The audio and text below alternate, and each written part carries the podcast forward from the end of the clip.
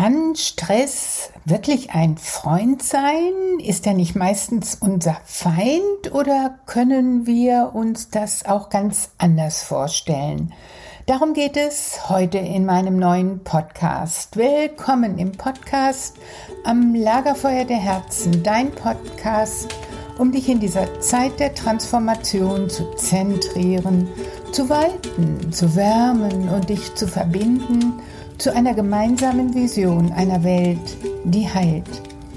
Mein Name ist Alexandra Kleberg vom Collective Healing Institute, der Lebensschule für Selbstheilung und Potenzialentfaltung. Schön, dass du heute mit dabei bist. Ich freue mich auch sehr, wenn du diesen Podcast abonnierst und teilst, damit wir immer mehr werden, die aus der Mitte des Herzens Zukunft gestalten.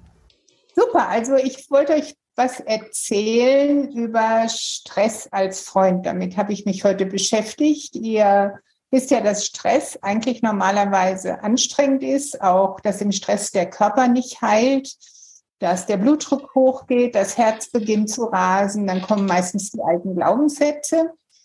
Aber wenn wir den Stress anders framen, dass er nämlich eine Herausforderung ist oder dass wir das Gefühl haben, er bringt uns in Bewegung oder so, dann kann der sogar sorgen für Gesundheit, für Langlebigkeit, für Zufriedenheit. Also man hat das in vielen Untersuchungen festgestellt, dass nicht der Stress an sich das Problem ist, sondern wie wir das sozusagen framen. Und äh, das wollte ich nur sagen, weil es kam auch immer wieder die Frage, ja, tue ich eigentlich zu viel oder tue ich zu wenig oder worum geht es überhaupt?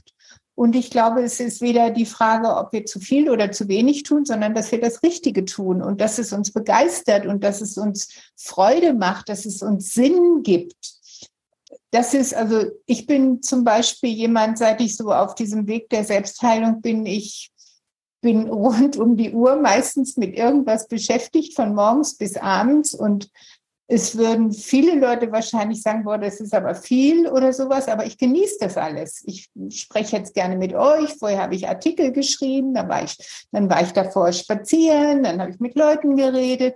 Also es kommt drauf an, wie ihr in welchen Hintergrund, auch in welche Netzwerke ihr das sozusagen packt und nicht darauf, ist es viel oder ist es wenig und in welche Netzwerke ist ihr, ihr, ihr das, was passiert und was ihr tut, sozusagen packt.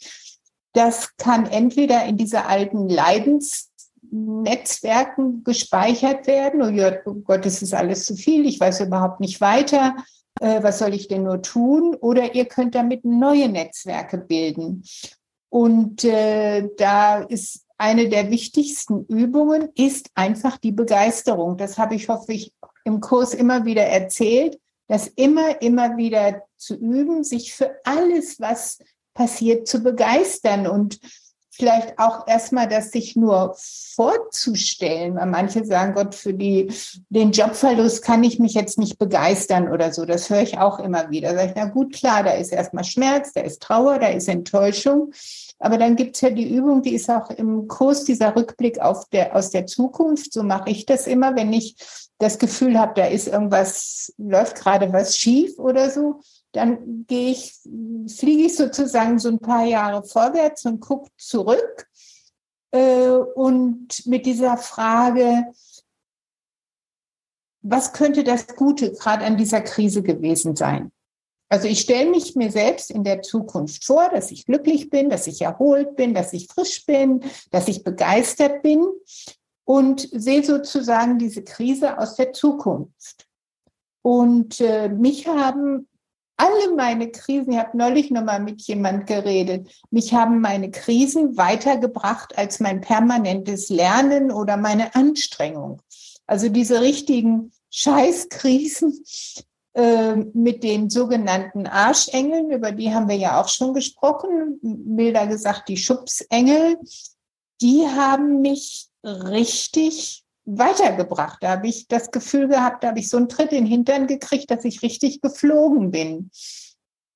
Und äh, ich glaube, das könnt ihr vielleicht auch rückblickend auch manchmal aus eurem Leben sagen, dass die tiefsten Krisen äh, den, den größten Schatz eigentlich auch hatten. Und meistens ist es schon wichtig, an den tiefsten Punkt der Krise zu gehen. In der jungianischen Therapie nennen wir das sozusagen die die dunkle Nacht der Seele, um dann wieder mit, mit einem völlig anderen Mindset oder mit dieser Erfahrung, na schlimmer kann es jetzt nicht mehr werden. Ich habe einige Leute, die in Corona gesagt haben, die waren isoliert, die haben ihren Job verloren, die haben mit weniger Geld sind die ausgekommen und die waren irgendwann an dem Punkt, wo sie sagen, es ist also, also schlimmer kann es jetzt nicht mehr werden. Und das war eigentlich immer auch ein Wendepunkt.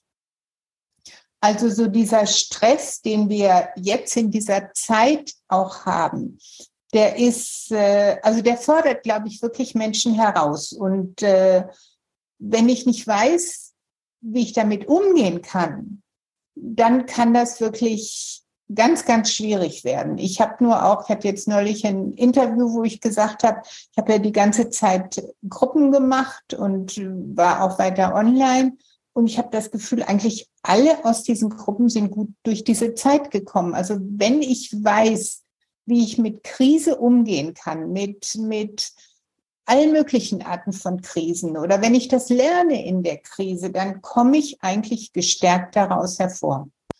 Und das ist mir nochmal wichtig zu vermitteln. Ja, es ist eine schwierige Zeit, es ist eine herausfordernde Zeit, aber wenn wir diesen Weg gehen, macht sie uns auch resistent, sie macht uns resilient und sie bringt uns auch zu unserem Potenzial. Also wo wir, weil das gesellschaftliche drumherum ist mein Eindruck in meiner kleinen Praxiswelt, das bröselt immer mehr, die Jobs bröseln, das Geld bröselt.